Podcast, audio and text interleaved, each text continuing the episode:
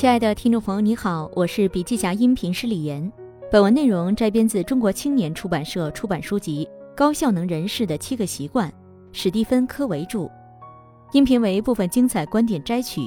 想要了解更多细节，还请阅读原文。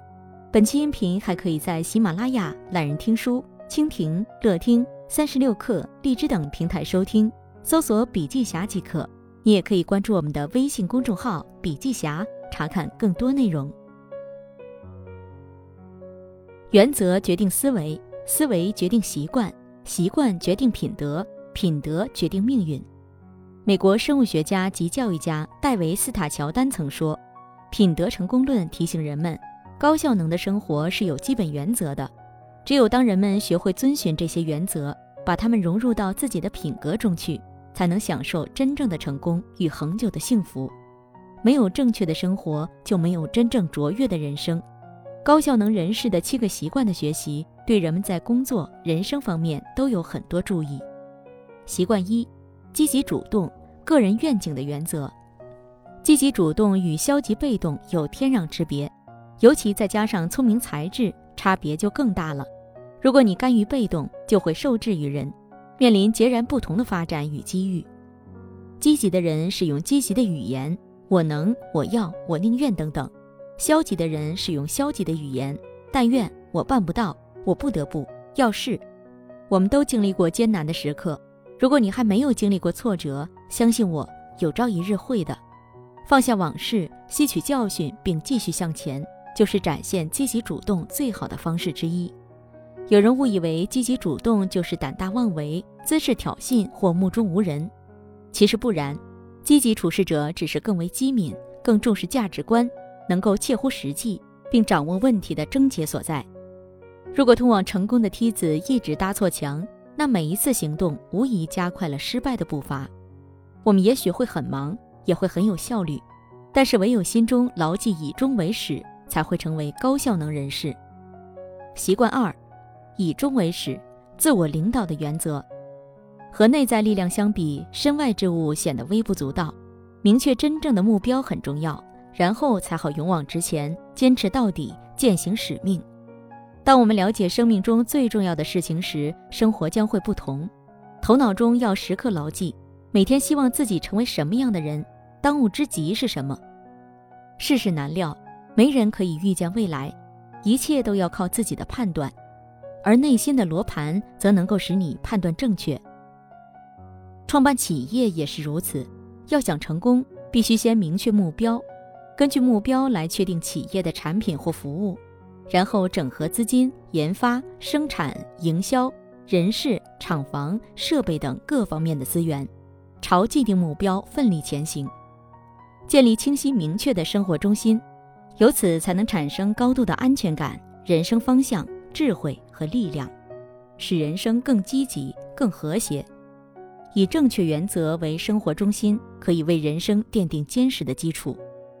一个人的思维方式能决定他的态度和行为，就好像透镜能影响一个人对世界的观察一样。生活中心不同，产生的观念也就各异。以终为始的一个原则基础是：任何事都是两次创造而成。我们做任何事都是先在头脑中构思，即智力上的或第一次的创造，然后付诸实践。及体力上的或第二次的创造。习惯三，要事第一，自我管理的原则。重要之事绝不可受芝麻绿豆小事牵绊。格雷说：“成功者能为失败者所不能为，纵使并非心甘情愿，但为了理想与目标，仍可凭毅力克服心理障碍。”有效的管理指的就是要事第一，先做最重要的事情。如何分辨轻重缓急与培养组织能力，是时间管理的精髓。一旦确定了人生方向，你就应该对自己进行有效的管理，让生活与设想一致。领导者首先要决定的就是哪些事情是重要的，而作为管理者，就是要将这些重要的事物优先安排。从这个意义上说，自我管理的实质就是自律和调理，是对计划的实施。如果你能够成为高效率的自我管理者，那么你的自律就是由内而外形成的，是独立意志的具体表现。你所信奉与追随的就是内在的价值观及在此基础上形成的人生要旨。有了独立意志和诚信人格，你就可以控制自己的感情、冲动以及情绪，服从这些价值观的约束。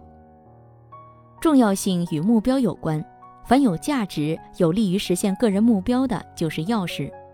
一般人往往对燃眉之急立即反应，对当务之急却不尽然，所以更需要自制力与主动精神，急所当急。按照彼得·德鲁克的观点。高效能人士的脑子里装的不是问题，而是机会。他们不会在各种各样的问题上浪费时间和精力，他们的思维方式是预防型的，总是能够做到防患于未然。当然，他们也有真正意义上的危机和紧急事件需要马上处理，但是这类事件的数量相对来说很少。他们能够平衡产出和产能的关系，将时间和精力集中在重要但是不紧急的事物上。即第二象限事务，完成这些活动能够提高个人的处事能力。勇于说不，若要专注于要务，就得排除次要事务的牵绊。此时需要有说不的勇气。人各有志，各有优先要务，必要时应该不卑不亢地拒绝别人。在紧急与重要之间知道取舍，时刻牢记你要拒绝。有时可能是拒绝生活中紧急的事情。甚至是很重要的事儿，但是即使他们还不错，就会阻碍你把其他事情做到最好。习惯四：双赢思维，人际领导的原则。双赢者把生活看作一个合作的舞台，而不是一个决斗场。一般人看事情多非此即彼，非强即弱，非胜即败。其实世界之大，人人都有足够的立足空间，他人之得不必视为自己之失。如果硬要以过多的时间和精力为代价，以至于得不偿失，那么还是退一步海阔天空的好。最好的选择必须依情况而定，关键是认清形势，不要教条的把某一种模式应用于每一种情况。多数情况都只是相互依赖的大环境的一部分，于是只有双赢模式才是唯一可行的。长远来看，不是双赢就一定是两败俱伤，所以我们才说。只有双赢才是在相互依赖的环境中唯一可行的交往模式。在双赢协议中，对以下五要素应该有明确的规定：预期结果、确认目标和实现方法不计、指导方针、确认实现目标的原则、方针和行为限度、可用资源，包括人力、财力、技术或者组织资源、任务考核、建立业绩评估标准和时间。奖惩制度，根据任务考核确定奖惩。习惯五，知彼解己，移情沟通的原则。若要用一句话归纳人际关系方面的一个最重要的原则，那就是知彼解己。首先去寻求了解对方，然后再争取让对方了解自己。这一原则是进行有效人际沟通的关键。沟通是生活中最重要的技能。人们在清醒时的大多数时间都在交流，然而听懂别人说话，尤其是从对方的立场去聆听，实在不是件容易的事儿。除了物质，人类最大的生存需求源自心理，即被人理解、肯定、认可和欣赏。人人都渴望知音，所以这方面的投资绝对值得，它能使你掌握真正的症结，大大增加情感账户的储蓄。习惯六。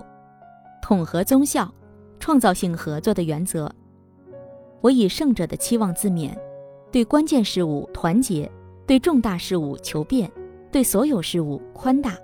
统合综效的基本心态是：如果一位具有相当聪明才智的人跟我意见不同，那么对方的主张必定有我尚未体会的奥妙，值得加以了解。与人合作最重要的是重视不同个体的不同心理、情绪与智能。以及个人眼中所见到的不同世界，与所见略同的人沟通益处不大，要有分歧才有收获。习惯七，不断更新，平衡的自我提升原则。美国前众议员布鲁斯·巴登曾说：“人生最值得的投资就是磨练自己，因为生活与服务人群都得靠自己，这是最珍贵的工具。工作本身并不能带来经济上的安全感，具备良好的思考、学习。”创造与适应能力，才能立于不败之地。拥有财富并不代表经济独立，拥有创造财富的能力才真正可靠。自我提升和完善的过程必须包括天性中的四个层面：身体、精神、智力、社会或情感。每个层面的更新都很重要，因此只有平衡好四个层面的更新进度，才能取得最理想的效果。忽视任何一个层面，都会对其他层面产生消极影响。身体健康有助于心智发展。精神提升有益于人际关系的完满，因此平衡才能产生最佳的整体效果。自我提升和完善是一种原则，也是一个过程，一个在成长和转变之间螺旋式上升的过程，一个不断完善自我的过程。